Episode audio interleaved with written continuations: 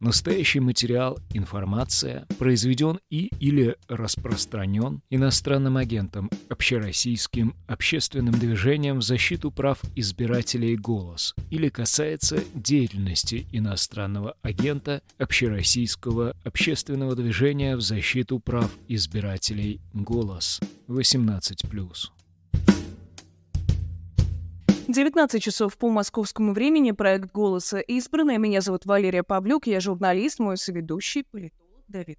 Всем добрый вечер. Перед тем, как мы начнем, хочу отметить, что у нас проходит опрос, поэтому, уважаемые зрители, можете в нем поучаствовать. Он проходит в Телеграме, проходит также в нашем сообществе Ютуба. В конце суммируем как-то результаты и попробуем их прокомментировать. А тема сегодня у нас непосредственно связана с социологическими исследованиями. Да, неделя у нас выдалась богатая на события, чуть не случился военный переворот, марш справедливости на Москву танковых колонн. В общем, много всего интересного произошло, но говорить мы будем не об этом. Поговорим мы сегодня о социологических исследованиях и о том, что из себя представляет российское общество, а точнее одна его конкретная страта – молодежь. С чем эту самую молодежь едят, из кого она состоит, что она из себя представляет – и вообще почему ее надо изучать. У нас в гостях сегодня Лев Дмитриевич Гудков, директор Левады-центра, который признан иностранным агентом, впрочем, как и «Голос». И, Лев Дмитриевич, здравствуйте. Добрый день. Я хочу сразу поправиться. Я уже два года как не директор. Я отошел от этого дела, и я научный руководитель Левады-центра. Научный руководитель, директор все равно главный. Да, и темой сегодняшнего эфира у нас послужило ваше исследование молодежи, постсоветской молодежи, где собраны работы за последние 30 лет, социологические опросы, которая вышла в этом году, и которая дает такой широкий и глубокий портрет современной российской молодежи. Лев Дмитриевич, ну вот для начала, скажите, вообще молодежь это кто такие и что они из себя в России представляют? Давайте я вам покажу. Uh-huh она вышла в издательстве «Новое литературное обозрение». Э, кто такая молодежь? Это, вообще говоря, чрезвычайно любопытная вещь, потому что э, в зависимости от проблемы можно по-разному ее э, трактовать. Можно, как демографы делают, то есть определенный возраст от ранней юности до, скажем, вступление во взрослую жизнь, обзаведение собственно, семьей и рождение детей. Это вот, собственно, этот период. Но социологически э, это, э, хотя и совпадает с этим, но немножко по-другому можно трактовать.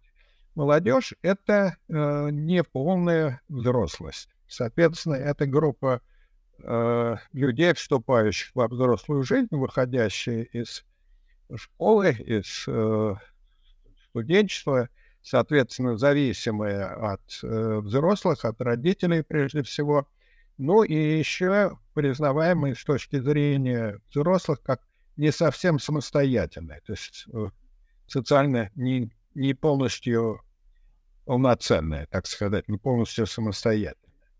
Вот, э, это мы чисто в наших постоянных социологических опросах мы определяем э, молодежь э, от 18 до 30 лет, или иногда там до 35 лет, если поздние возраста. Иногда мы сдвигали молодежь, если надо было получить как можно более ранние формы вот, э, э установок, политических взглядов до там, скажем, с 16 лет. Но это э, представляло собой чисто техническую трудность в вопросах, потому что надо было тогда спрашивать родителей разрешения на опрос э, детей. Вот. Поэтому мы, в общем, в таких наших текущих исследованиях, ну, молодежь берем от 18 до 30, 30 лет. Вот. Э, с чем связана эта наша тематика?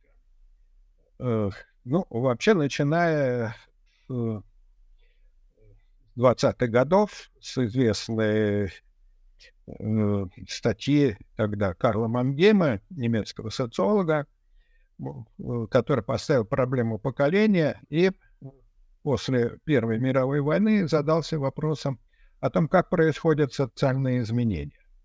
Ну, 20-е годы — это очень бурное время в Европе, столкновение разных мнений и разного опыта, в том числе и поколений, прошедшего войну и вошедшее, вступающее в жизнь совершенно особым поколением, которое не имело, скажем, э, их родителей. Поэтому э, сразу стала э, такая задача исследовать, а что нового вносят молодые люди вот в социальную жизнь, какие установки, какие ценности, взгляды, убеждения, моральные представления отличают вот э, эту новую генерацию. Естественно, что поколение, опять-таки, надо договариваться сразу, что Мангейм и мы потом под поколением понимали не всю демографическую когорту, то есть не, все, не всю возрастную группу, там, от 18 до 30 лет, а определенное, э, определенное множество, наделенное ну, некоторым единством воззрений.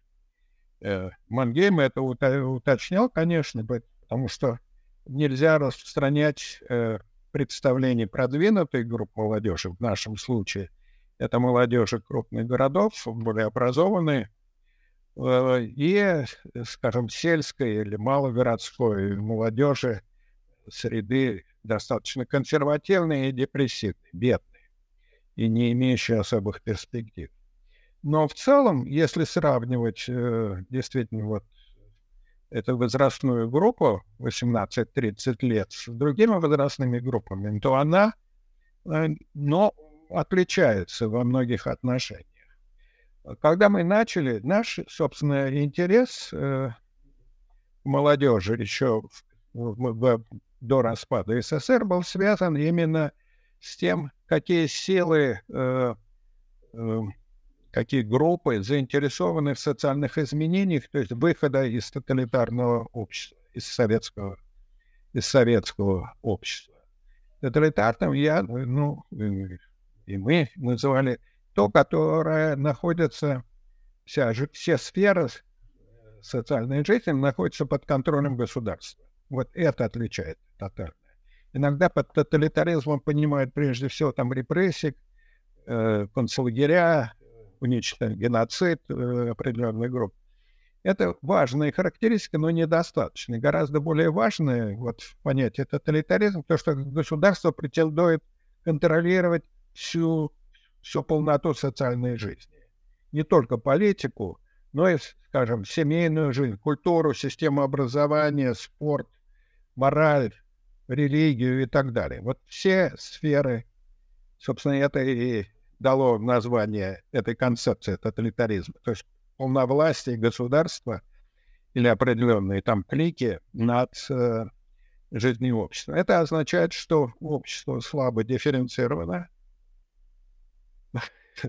подавлено вот в таком вот и держится в значительной степени репрессиями, страхом, полицейским, полицейским идеологическим контролем. Вот поэтому для нас задача была именно э, посмотреть, какие, какие группы э, под действием каких мотивов, интересов, собственно, пытаются выйти вот из этого, из тотального состояния государственного контроля. И это время э, перестройка как раз давала много для этого, потому что э, ослабла цензура, э, Горбачев в борьбе за Э, за собственную власть и попытки отстранить старую такую геронтократию, партноменклатуру, апеллировал к обществу за гласностью, за, э, за большей свободой. И это вызвало действительно сильное движение в обществе. Возникла масса неформальных организаций, движений самого разного спектра. Вот радикально таких националистических, полунацистских, полуфашистских, до либеральных, демократических и прочим, вроде там Московской трибуны или там в Екатеринбурге свои были, в Питере свои были группы. Но, во всяком случае, резко э, именно снятие цензуры не снятие, но а некоторая либерализация прессы, она дала резкое такое оживлен, оживление в общественной жизни, э, гораздо большую включенность э, населения происходящее, обсуждение этого, действительно такая волна энтузиазма, надежд, э, иллюзий и прочее. И мы тогда начали, собственно, вот первые опросы были связаны именно, чтобы понять, что, собственно, является фактором изменений, какие силы, какие группы. И действительно, первый опрос, это э, зимой еще 89 -го года, в феврале, показал, что э, молодые, образованные люди, жители крупных городов, являются вот действительно носителями изменений. Они настроены на реформы, на э, они ориентируют западную демократию, чтобы они под этим не понимали. Это важно, потому что, конечно, никакого серьезного представления о том, как работает демократия, что она собой представляет, не было.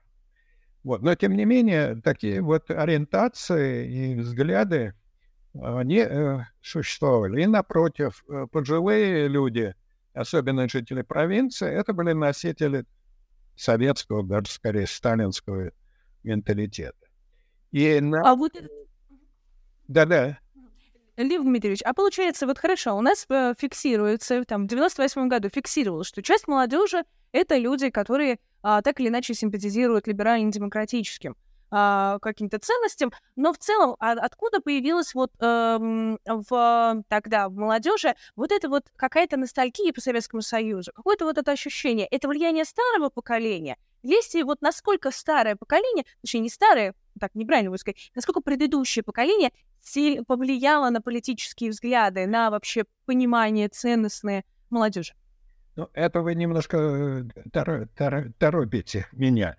Э, и вот Первый замер действительно показал именно так. Молодые, более образованные, действительно более либеральные. Но последующие опросы, они показали э, ослабление вот этого тренда.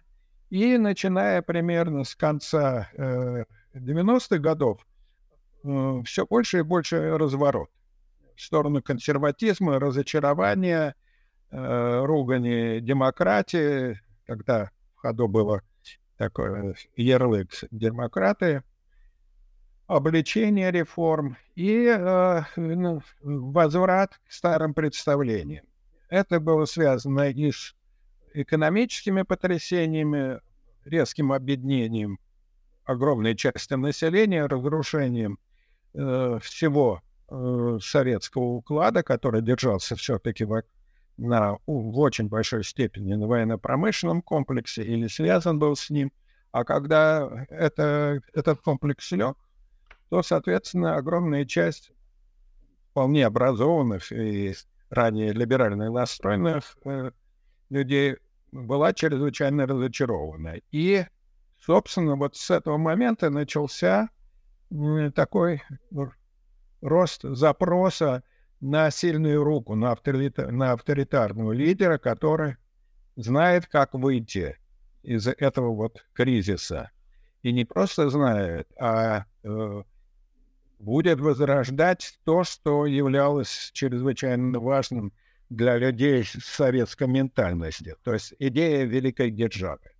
Идея великой державы, указывающая всем другим народам путь в светлое будущее, или э, он выступающий с, с проповедями, как надо жить всем. Особенно вот первая страна развитого социализма. Вот это вот миссионерское сознание плюс э, чувство огромной державы, сильной военной державы, равной Соединенным Штатам, это было чрезвычайно важно, и этого хотели люди, как компенсаторное вот, сознание такого травмы несостоявшейся демократии. Потому что люди думали, что ну, стоит перейти к рынку, как все будет хорошо, и мы будем жить так же, как в Европе. Вот очень важно здесь выражение «жить как в нормальных странах». Вот на это обратил в свое время французский социолог Алексис Берилович. Утопия нормальности. Вот это вот иллюзорное представление. А когда это не про... Не, вот иллюзии оказались необоснованными, и демократов а, не оказалось в стране, то это вызвало очень сильное раздражение, неприязнь. И по принципу зелень виноград э, сильное раздражение и рост антизападных настроений. Собственно, с этого момента и началась популярность Путина, потому что именно он э, сделал антизападные установки, антизападные такой неприязнь, агрессию, зависть, сделал основой своей популярности. То, что называется вот ресентиментом. И э, антизападный курс стал основой его политики э, вместе с дискредитацией самой идеи э, реформ, э, либеральных ценностей, то есть демократии, участия и прочее. Вот. Поэтому э, дальше, вот начиная с двух, примерно 2000-х годов, мы наблюдали, если говорить о молодежи, то это отстранение от общественного участия, от политики, сильное равнодушие к этому – и э, все больше и больше консерватизм. Почему так?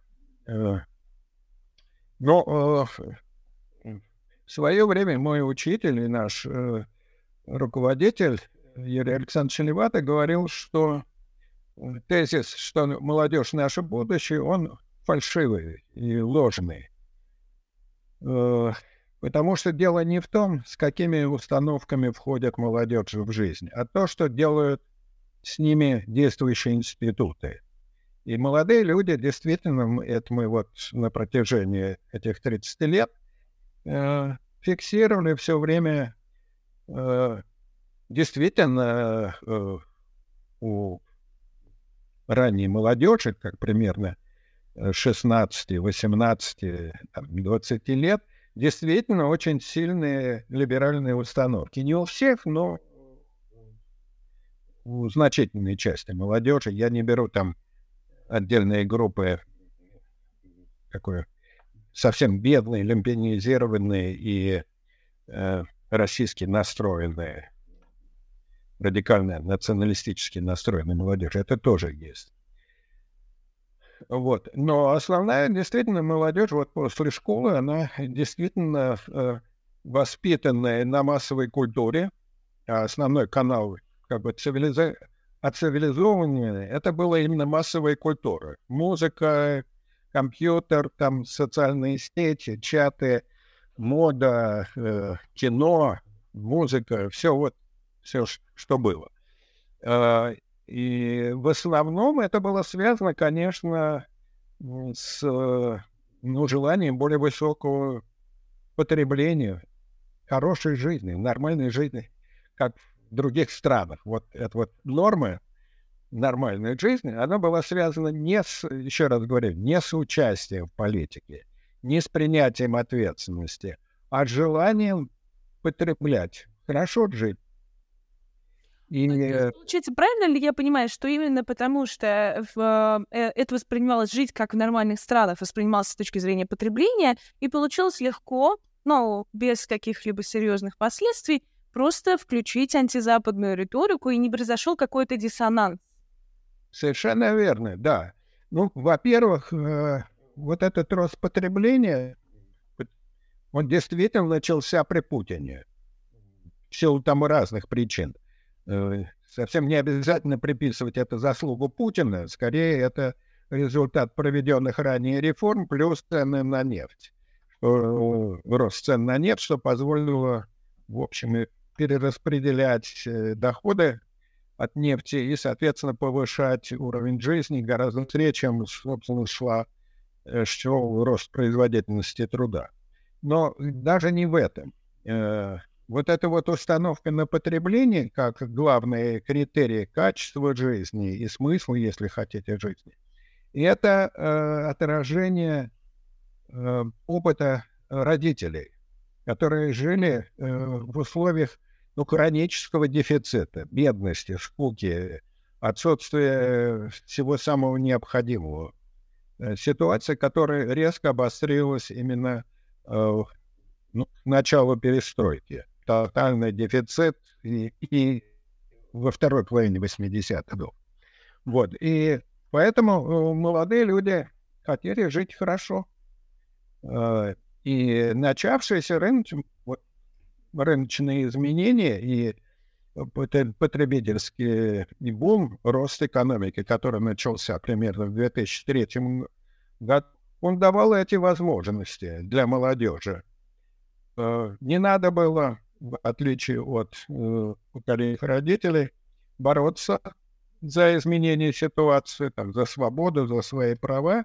Это все как бы дано было молодым людям без всякой борьбы, и они оказались в этом состоянии, ну, как естественным. Поэтому не очень ценили, в отличие от поколения предшествующего.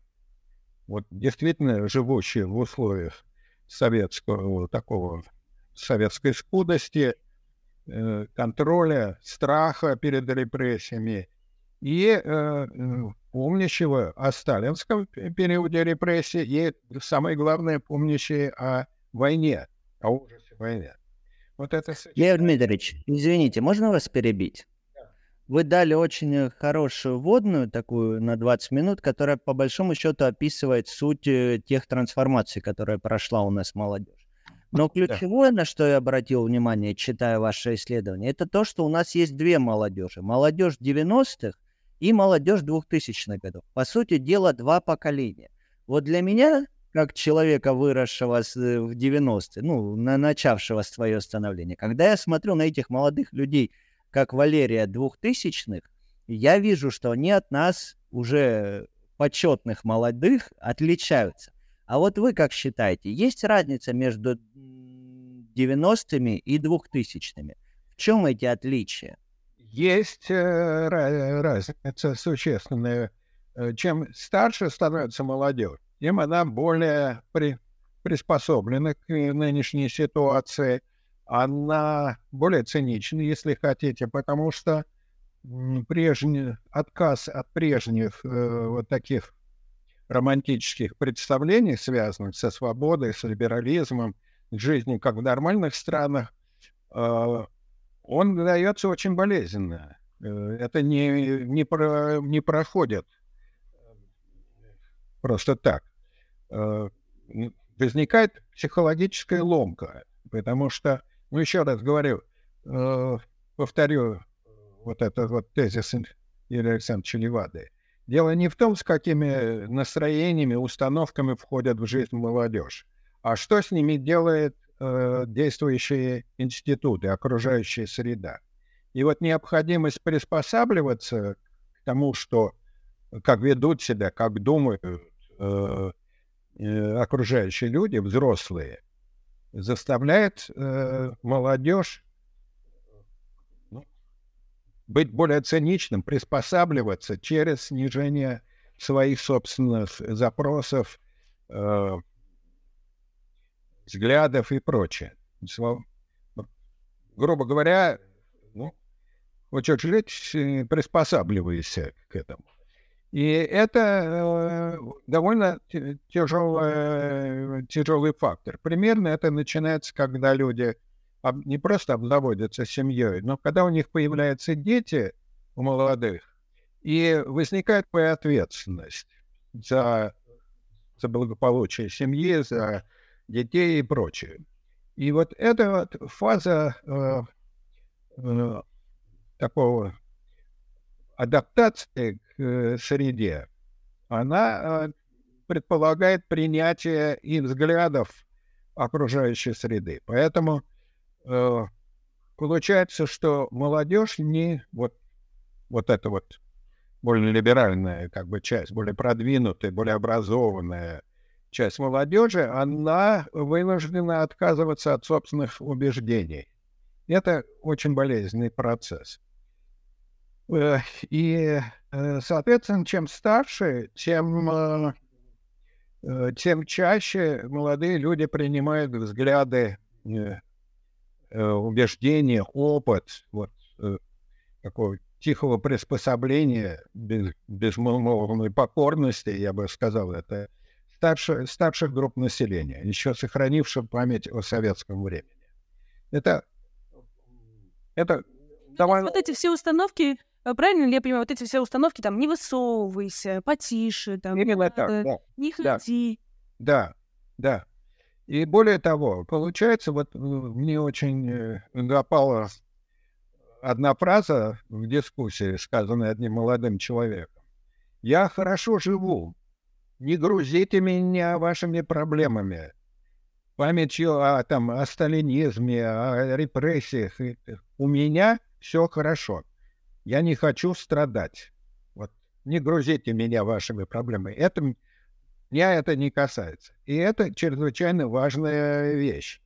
Э, она означает, что молодежь не хочет знать ничего о своем прошлом, не хочет, в отличие вот от того, что было в Германии, скажем, или в Италии, в меньшей степени, но в основном в Германии, конечно, где травма э, расчета с, с прошлым, она носила действительно работа с прошлым, она носила в первую очередь, конечно, поколенческий такой характер и претензии молодых к старшим, как вы могли это, то в России ничего этого нет. Э, и напротив, вот ощущение неудачи демократизации, оно э, вызвало обратное такое движение.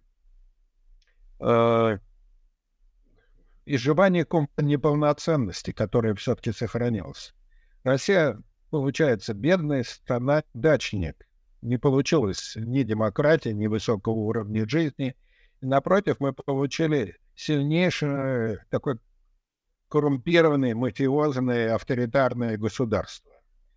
Э, и э, в ответ на это, вот на усиление авторитаризма, э, все сильнее и сильнее проявлялось и у молодежи тоже, в несколько меньшей степени, на то, что в психологии называется наученная беспомощность. Я ничего сделать не могу, я хочу жить своей жизнью, и не трогайте меня, оставьте меня в покое, я буду жить э, вот как живу. А компенсаторно этого, это было, конечно, антизападный такой настрой. Запад злой, Запад э, бездуховный, материалистичный, Запад завидует нам, он хочет унизить, ослабить нам, он враждебен. Такая защитная реакция.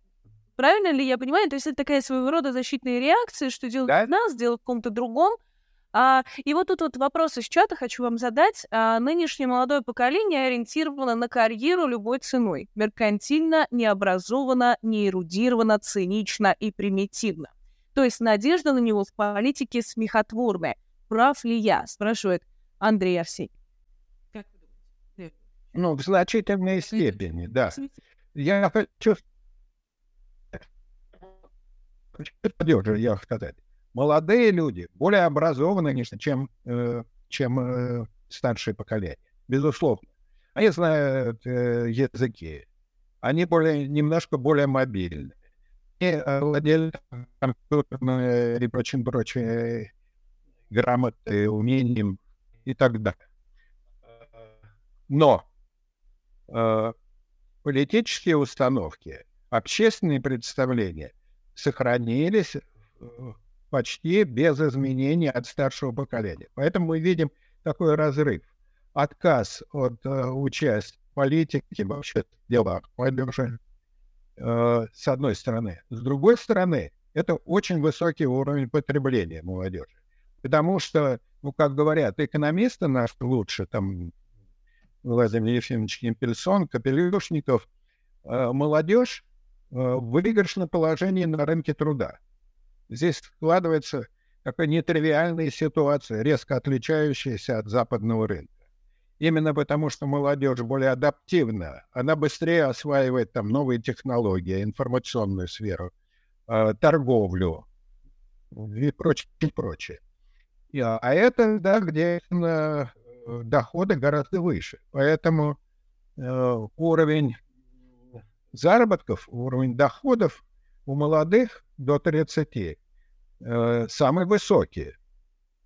В то время как на западном рынке труда вы достигаете пика карьеры и, соответственно, доходов ближе к пенсионному возрасту, когда вы обретаете квалификацию, опыт продвижения по службе и так далее, то у нас не, не вся, конечно, молодежь, а вот занятые э, в таких наиболее динамичных секторах экономики, она э, действительно э, обладает самыми высокими доходами.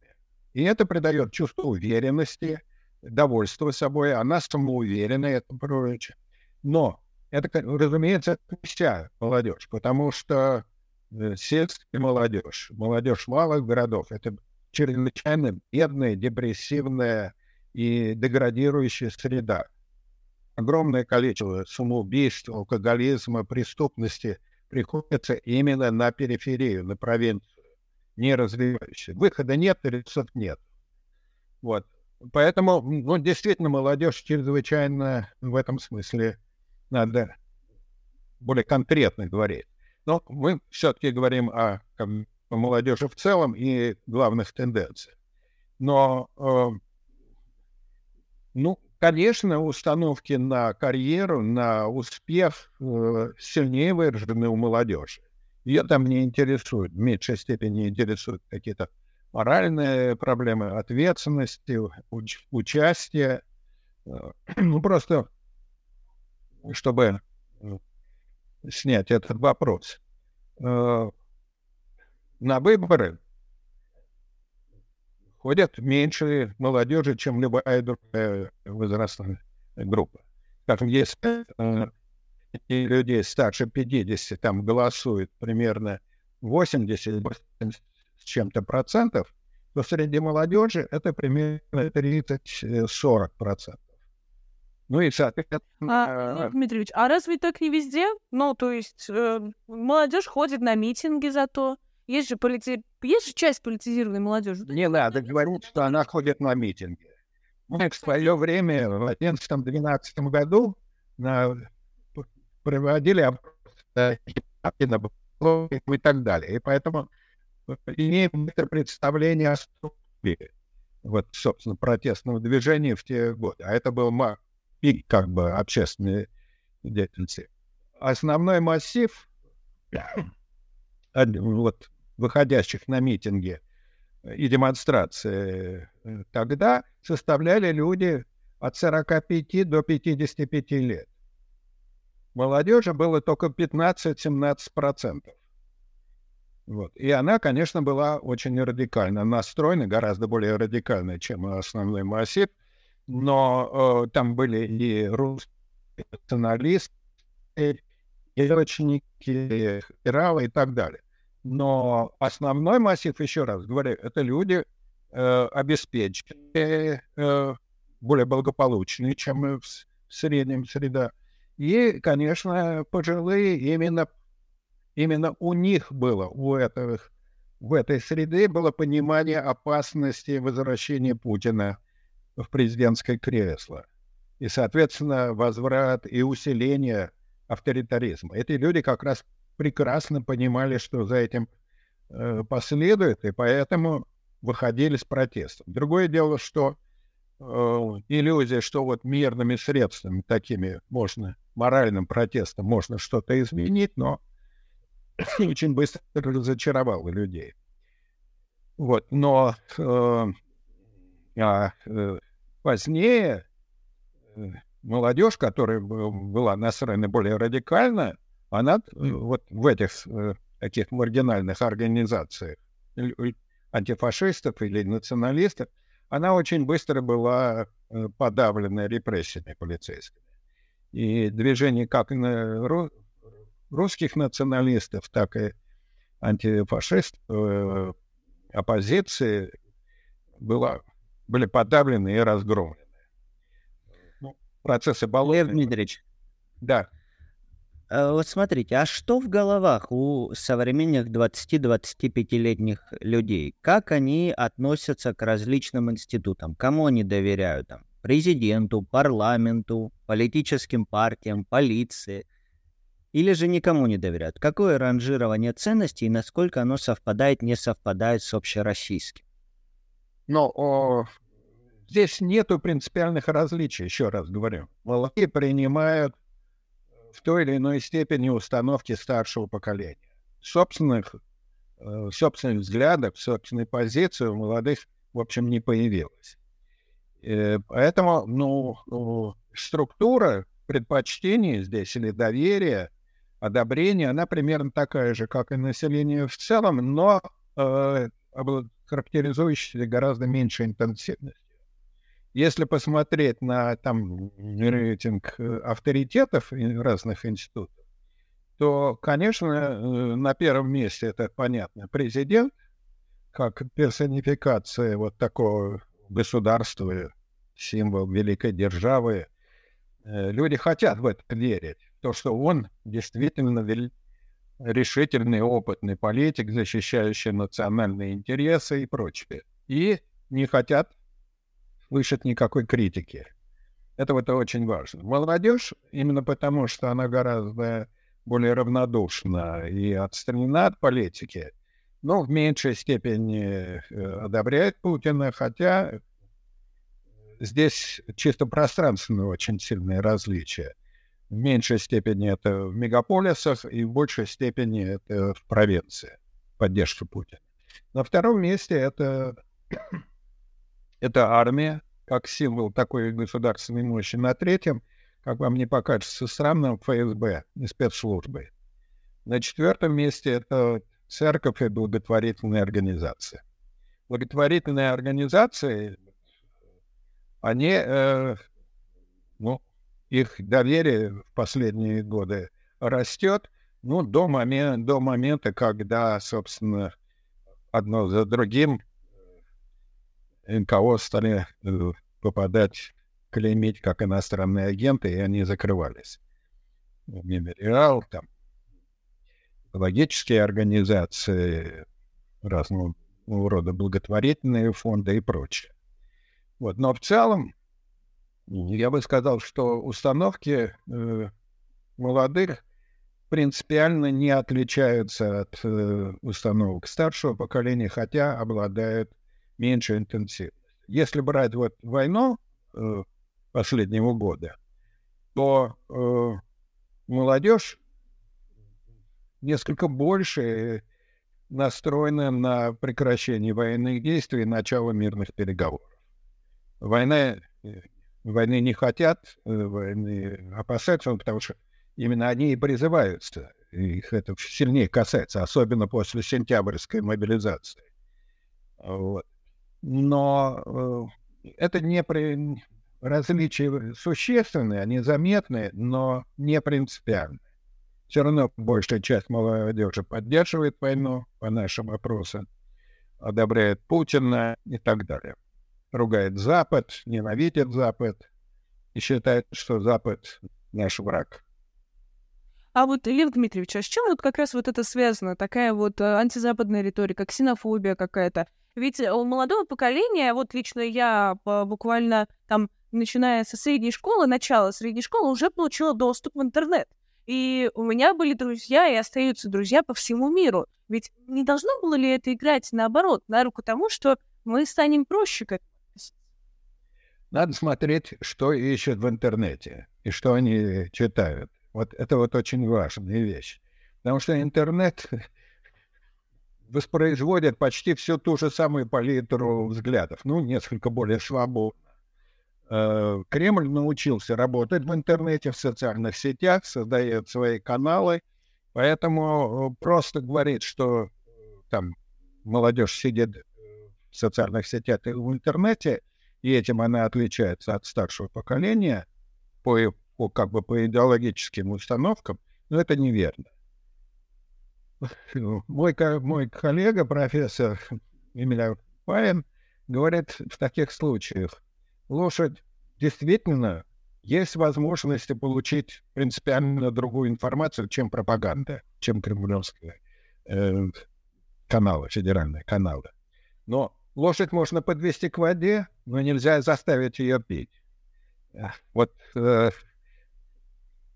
нельзя заставить людей искать другую информацию, которая бы расходилась с их представлениями, и заставлять искать то, чтобы э, такую информацию, которая бы могла бы объяснить происходящее. Нет, этого, вот этого запроса нет, и скорее здесь идет такой чисто конформистский, оппортунистический тренд. Я, опять-таки, ну, э, есть небольшая прослойка, и молодежь, среди молодежи она больше, если, скажем, население это примерно там 10-15% э, критически относящиеся к нынешней власти и э, очень негативно оценивающие то, что происходит, то среди молодежи это, скажем, ну, доля э, увеличивается вдвое, до 30 там, процентов примерно. Но не 60 процентов, понимаете? Не, не другая э, совершенно э, ситуация. А в целом Илья Дмитриевич, вас приспосабливается терпит. Где... Что? Ну, он приспос... В целом, э, Боспорс немного плохо было слышно, в целом приспосабливаются. А вот э, вопрос из чата. А какой процент молодых людей вот интересуются обстановкой в стране? Можно ли вот как-то почитать? Или это та же самая треть? Нет, не, никакой, никакого проблемы тут нету. 80 э, с лишним процентов молодых людей говорят, что политика их не интересует, что политика ну, что они в ней не разбираются, политика дело грязное, я занимаюсь своими делами, и мне нет дела до того, что там происходит. Я не слежу за этим. В отличие от, э, скажем, людей пенсионного возраста, которые, начиная с советских времен, действительно, ну, они сидят в основном телевизоре, поэтому сильнее воспроизводят все пропагандистские стереотипы и штампы. Вот. Но это проблема в степени, не в структуре запросов. Есть еще раз, повторю, определенная часть э, э резко не согласных э, с действующим режимом, критически относящих, но и э, мы это видели на вот волне миграции, которая выплеснула. Это в основном больше молодые, более образ... гораздо более образованные и квалифицированные люди. Разные оценки уехавших там от 700 тысяч до миллиона, ну, при, примерно такой порядок, я не думаю, что больше. Но это вот э, именно то, о чем, с чего я начал говорить. Это три характеристики. Молодые, образованные и горожане мегаполисов. Там, где социальная среда более развита, где есть возможности выбора, где полицейский контроль не так силен. И война вытолкнула эту часть населения. Но я хочу сказать, что это тоже форма адаптации к ситуации. Это не изменение, это не участие в политике, а это уход из нее, выталкивание. Поэтому разные формы просто вот этого приспособления, то, что мы видим. Это Лев резко... Дмитриевич. Сейчас, простите. Это резко а. отличает то, что было во Франции в 1968 году, или э, в Германии, или в Соединенных Штатах, вы помните. Там война э, во Вьетнаме или э, необходимо, в Германии это другие мотивы были, там расчет с нацистским прошлым, но э, молодежь там резко выступала против старшего поколения, требовала изменений, требовала тот девиз, если помните. Не мы будем продеваться под миром, пусть мир продевается под нами. Вот мы носители нового, нового ценностей, нового знания, нового, нового отношения к жизни принимайте. Вот этого совершенно нет. Леонид Дмитриевич, А насколько хорошо молодые люди понимают правозащитные и гуманитарные ценности? Насколько они для них важны? Права человека в целом, в частности. Есть ли это вообще в иерархии ценностей? Нет. Опять-таки говорю, есть очень тонкий слой. Опять-таки, более информированных, более образованных. Но это примерно там 2-3%. Действительно, людей, ощущающих ответственность, личную ответственность за происходящего. И это не так мало, говоря. 2-3%, если пересчитать это на, на население, это сотни тысяч человек. И то, что мы, собственно, когда возникает э, разговор о том, что молодые резко отличаются, то, конечно, э, разговор о собственной среде, вот об, этом, об этих группах. А основной массе молодых людей, ну, как бы не принимается во внимание. Э, конечно, есть. И любой сотрудник мемориала вам скажет, что у них актив их — это в основном молодые люди. Хотя основа, конечно, люди старшего. Леонид Ильич, извините, а можно я вас перебью? Вот я открыл ваше исследование — и там говорится, что 22% молодых людей имеют опыт подписания политических петиций, обращения поддержки и онлайн-петиций.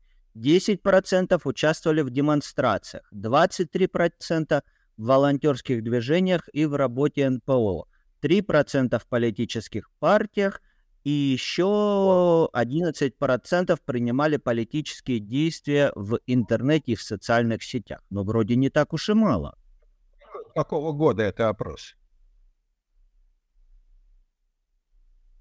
А вот это я так сходу не вижу. Насколько понимаю, это середина 2010-х. Годы. Раз, Скорее всего, 12 год, да. И 19 год, когда, собственно, вот молодежь вышла на защиту журналистов. Это, вот это была э, некоторая особенность а, потом, ну, партнерская деятельность. Есть правозащитная общественная деятельность, и есть добровольно-принудительная, э, которая требует начальства. Молодая гвардия, там мы, наши, там местные, это тоже молодые люди, мобилизованные, полупринудительные. И это тоже э, некоторая путь наверх, карьера возможности подня... Э, сделать политическую карьеру, особенно в регионах. Э, поэтому ну, и петиции, и письма, там, и благотворительность, э, она есть, но только мотивы могут быть разные. И здесь уже нужно четко не брать не общие цифры, а смотреть, собственно, на что идут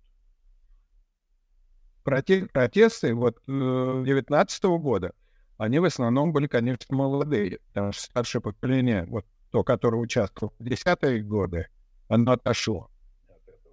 И дело там Ивана Сафронова и э, прочего, то, что э, было поднято в первую очередь журналистами, потому что коллегу арестовали, вы помните. И это сразу вот солидарность журналистская, она сразу создала очень большую аудиторию этого протеста. И это, конечно, были молодые люди, в первую очередь. А в том числе, вот если говорить про журналистов, а, Лев Дмитриевич, простите, а в том числе, если говорить по поводу журналистов, вот мы говорили о том, что молодежь не хочет ничего знать о прошлом. А, но откуда тогда все вот эти миллионы просмотров на видео там а, у журналиста, признанного иностранным агентом Юрия Дудя, где он про Колыму рассказывает? Это вот такой интерес, возникший в последнее время? Ну, понимаете, э, посмотреть, это же ведь э, не действие. Это от, от вас ничего не требует. Помните, Навального, э, ну, их смотрело там 20-30 миллионов. Ну, как э, там члены ФБК говорят, что 130 э, миллионов просмотров было. Ну, да, все-таки фильм большой, я думаю, что там зрителей, реальных зрителей было гораздо меньше, просто несколько раз. включались. Вот. Но когда мы потом э, спрашивали о э, впечатлениях, о мнениях об этом ролике, картина была удручающая совершенно. Ник... Но посмотрел. Ну да, интересно, похоже на правду. Ну и что? Хочу себе такой же домик. Ну, это примерно так же, такой же был интерес основной, как, э, как интерес к образу жизни поп-звезд. Там большие особых высокооплачиваемых спортсменов, там поп-культурные, но все эти явления. То, что э, обычно человек не может себе позволить. Но возмущение, э, вот, резкое возмущение, переходящее, там, скажем, в какой-то активное политическое действие, но ну, характерно для очень небольшой части населения. Ну да. Ну, наверное, так оно и есть. Ну, а, Лев Дмитриевич, а вот э, в книге «Постсоветская молодежь» Ага. Простите, пожалуйста. В книге «Постсоветская молодежь» вы пишете, что вот интеллигенция, она как бы оказалась абсолютно неспособной выработать необходимые представления, взгляды, которые как бы могли бы повлиять, стать идеологической основой демократии в России. А вот изме... меняется ли ситуация сейчас? Очень много же политических деятелей уехало. Они же ведут, стараются вести стримы, каким-то образом объяснять населению. А изменилось ли это что-то вот к текущему? Вы прерываетесь, и вас не очень хорошо слышно, но я, в общем, примерно понимаю. Во-первых, что такое э, интеллигенция? Мы понятие очень э, расплывчатое. Интеллигенция, с одной стороны, это как бы совесть народа, культурная элита, но это самооценка. А реально интеллигенция — это э, гуманитарная бюрократия. В государстве, которое полностью контролирует, это государственные служащие, готовящие кадры для этой системы — ну, кто такие интеллигенты? Это учителя, врачи, инженеры, в основном инженеры даже. Э, редакторы, если хотите, журналисты, находящиеся на службе. Люди чрезвычайно э, двойственным статусом, если говорить про советскую интеллигенцию. Конечно, защищающие некоторые перед властью интересы основной части населения, но с одной стороны. А с другой стороны, ну, ведущие пропагандистскую и воспитательную работу. Потому что советский журналист — это идеологический работник. Я в свое время заканчивал журфак, поэтому нас учили как надо, что такое пропагандист работа. Э, поэтому, ну да, с одной стороны, действительно интеллигенция говорила о добром и красивом, э, а с другой обтумживала власть. Поэтому она оказалась, э, ну, максимум, что было выдвинуто в момент перестройки, это две идеи. Это соци... более ранее, это социализм с человеческим лицом, пришедший из Праги, некоторая гуманизация отношений народа с властью, с одной стороны, а вторая эта идея — это рынка. Вот не тотальный контроль, который порождает дефицит и бедность, а все-таки дайте людям э, зарабатывать, дайте что-то делать своими руками. И это вера, вот то, что ну, Гайдаровская вера в то, что рынок э, все перевернет и э, э, приведет к демократии, к либерализму, к другой морали, к другому участию, к ответственности за политическое, она оказалась ну, чисто иллюзией такой, или идеологией. Вот. Э. А сегодня э, я хочу сказать, что, ну, если не брать уехавших молодых преподавателей, то основная часть того, что мы считаем интеллигентным, это абсолютно конформистская э, среда. Лев Дмитриевич, академическая наука разве что-то сказала по поводу войны? слышали? Вот вы, вот вы об этом и в исследовании говорите, что поколение 80-х, поколение 60-х, они пытались дать какие-то ответы на новые вызовы и на то, как изменялась страна. А современная молодежь этих вызовов, э, этих ответов не дает.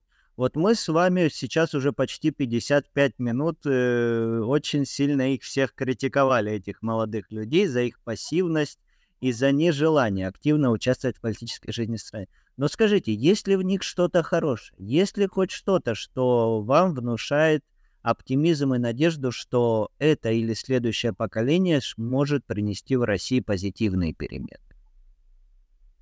Это поколение, не думаю, молодежи.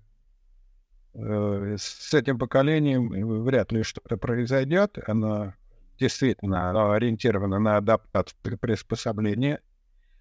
А вот внуки этих молодых людей, с ними, может быть, что-то произойдет и более серьезно.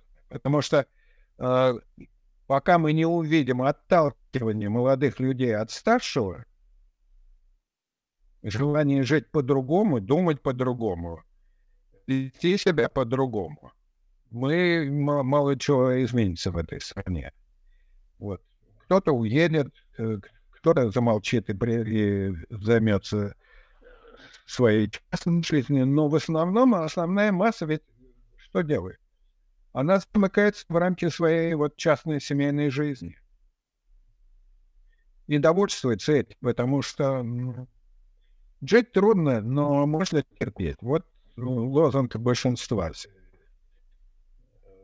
который мы получаем в этих ответах. Э, накапливается изменения. И я надеюсь, что действительно там внуки, ваши внуки, а мои правнуки, а, они действительно будут ориентироваться все-таки на другие стандарты. Но хочется так думать. Это не обязательно произойдет, Э, но шансы у них гораздо выше, чем у нынешнего Очень слабая, как бы, вера в себя и отсутствие чувства собственного достоинства, готовности защищать свои взгляды.